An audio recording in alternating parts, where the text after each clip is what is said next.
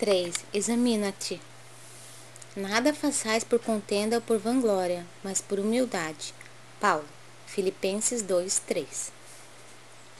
O serviço de Jesus é infinito. Na sua órbita, há lugar para todas as criaturas e para todas as ideias sadias em sua expressão substancial. Se, na ordem divina, cada árvore produz segundo a sua espécie, no trabalho cristão, cada discípulo contribuirá conforme sua posição evolutiva. A experiência humana não é uma estação de prazer. O homem permanece em função de aprendizado e, nessa tarefa, é razoável que saiba valorizar a oportunidade de aprender, facilitando o mesmo ensejo aos seus semelhantes. O apóstolo Paulo compreendeu essa verdade, afirmando que nada deveremos fazer por espírito de contenda e vanglória, mas sim por ato de humildade.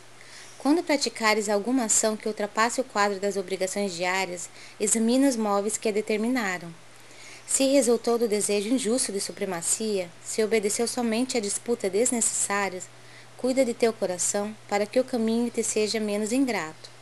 Mas, se atendesses ao dever ainda que haja sido interpretado como rigorista e exigente, incompreensivo e infiel, recebe as observações indébitas e passa adiante.